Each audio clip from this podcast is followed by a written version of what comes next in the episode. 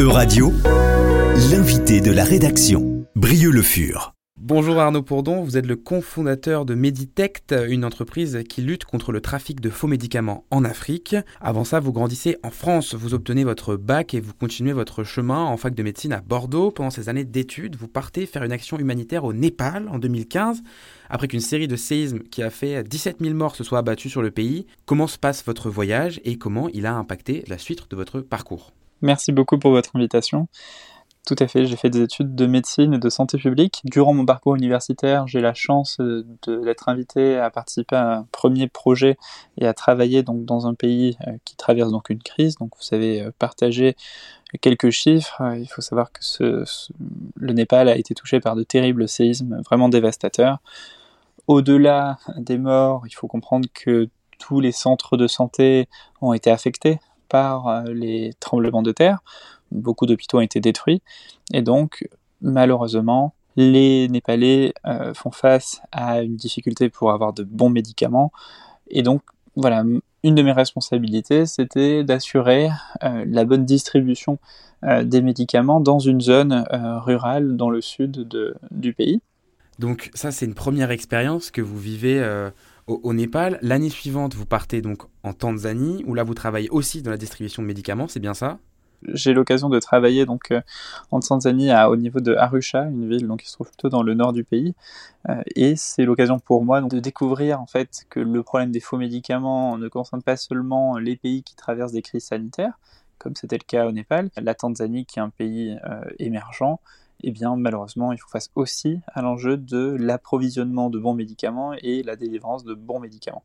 Euh, donc si vous voulez, je réalise qu'il y a vraiment un enjeu euh, à l'échelle mondiale, c'est que les médicaments de qualité ne euh, sont pas forcément disponibles dans les pharmacies, dans le circuit, et en plus de ça, ils sont chers.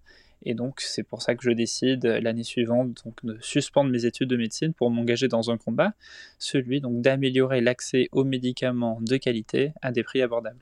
Parce que déjà, il faut comment me dire qu'il y a deux types de médicaments, c'est ça Il y a les médicaments qui sont, on va dire, détournés, sortis du, euh, du schéma classique de la production de médicaments et les faux médicaments. Alors en effet, c'est assez compliqué. On va avoir différents types euh, de, faux médicaments euh, et de vrais médicaments, je dirais même.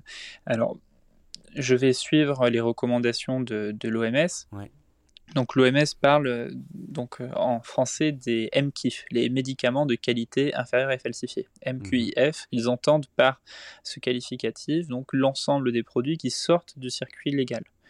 Donc dans ces produits qu'on va retrouver donc dans les marchés de rue, on va avoir parfois des vrais médicaments qui ont été volés dans des pharmacies, qui ont été détournés par le grossiste ou par l'exportateur de médicaments. On va aussi avoir des médicaments donc contrefaits, donc euh, l'imitation d'un vrai médicament, d'une vraie boîte, d'un vrai packaging. Euh, donc il faut comprendre que là, ces faux médicaments sont extrêmement dangereux parce qu'il n'y a pas de principe actif. Parfois, il y a même un principe actif, mais qui va être notre principe actif, pas celui qui est mentionné sur la boîte. Parfois, le principe actif peut être surdosé. J'ai déjà vu de l'insuline, euh, donc un médicament utilisé dans le diabète, qui était mmh. surdosé. Euh, il y avait cinq fois plus d'insuline que ce qui était mentionné. Donc, qu'est-ce qui se passe si un patient prend de l'insuline qui est surdosée? Eh bien, il va faire une crise donc hypoglycémique, puisqu'il va se retrouver à avoir beaucoup trop rapidement, beaucoup trop d'insuline.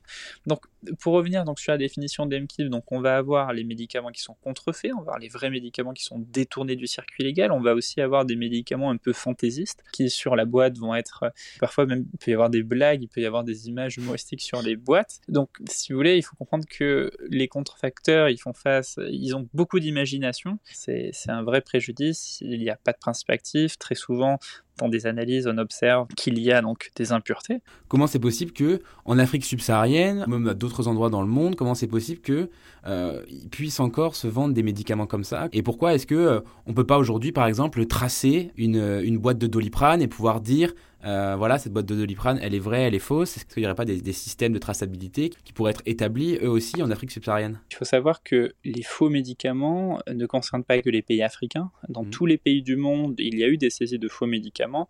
Il y a quelques années, au Havre, euh, il y a eu une saisie de 2 tonnes de faux médicaments d'un célèbre médicament français. Donc attention, les faux médicaments, c'est un vrai problème. Déjà, il faut savoir qu'il y a donc une nouvelle directive qui s'appelle la directive des médicaments falsifiés en Europe, qui permet et qui demande aux laboratoires de mettre des numéros de série sur chaque boîte, et les pharmaciens ont obligation de scanner ces numéros de série lorsqu'ils vendent le médicament. Donc ça, c'est un premier rempart, si vous voulez, pour éviter qu'il y ait des faux médicaments qui se retrouvent sur le marché. Euh, donc on voit que le gouvernement français, mais plus généralement l'Europe, a décidé de mettre en place des mesures, des directives, pour euh, pallier, pour éviter ces risques importants. D'accord? Ça, c'est le premier point. En Afrique subsaharienne, à l'échelle régionale, malheureusement, il n'y a pas eu encore de euh, création d'une directive, on va dire, un peu globale. Donc c'est vrai que ça complexifie un peu la chose. Chaque pays se retrouve à devoir négocier avec des laboratoires étrangers pour importer des médicaments. Et il est vrai que les gouvernements africains n'imposent pas euh, forcément les mêmes normes et les mêmes niveaux de sécurité que euh, les laboratoires, que pour euh, que les pays européens. Mais attention, il faut comprendre que un pays comme le Burkina Faso, si vous comparez le chiffre d'affaires généré par la vente de médicaments avec un pays comme la France, il y a plus d'un facteur 100. Donc si vous voulez, le pays va être euh, très faible pour aller négocier avec le laboratoire les prix des produits ainsi que, euh, ainsi que les normes de sécurité. Donc malheureusement, les gouvernements africains sont un peu victimes de ça, d'une taille de marché qui est plus faible. Euh, donc les laboratoires, si vous voulez, n'ont pas l'obligation de mettre des numéros de série pour le marché en Afrique subsaharienne. Et donc nous, on fait un plaidoyer, si vous voulez, auprès des laboratoires. Donc on est mm avec de nombreux laboratoires, notamment le laboratoire UPSA, euh, donc un laboratoire qui se trouve à Agen, en région Nouvelle-Aquitaine, et qui maintenant, donc automatiquement, sérialise, même si ce n'est pas une obligation, eh bien, il sérialise l'ensemble des médicaments à destination du marché africain. Ça leur permet quoi? Ça permet donc euh, à, ça permet au laboratoire UPSA d'assurer que tous leurs patients qui ont acheté leurs produits puissent s'assurer de l'authenticité de leurs médicaments. On avait ça aussi avec d'autres laboratoires pharmaceutiques. Ce que je veux juste dire par là, c'est que ça demande un engagement si on a envie de lutter euh, et de renforcer la sécurité, ça demande un engagement des laboratoires.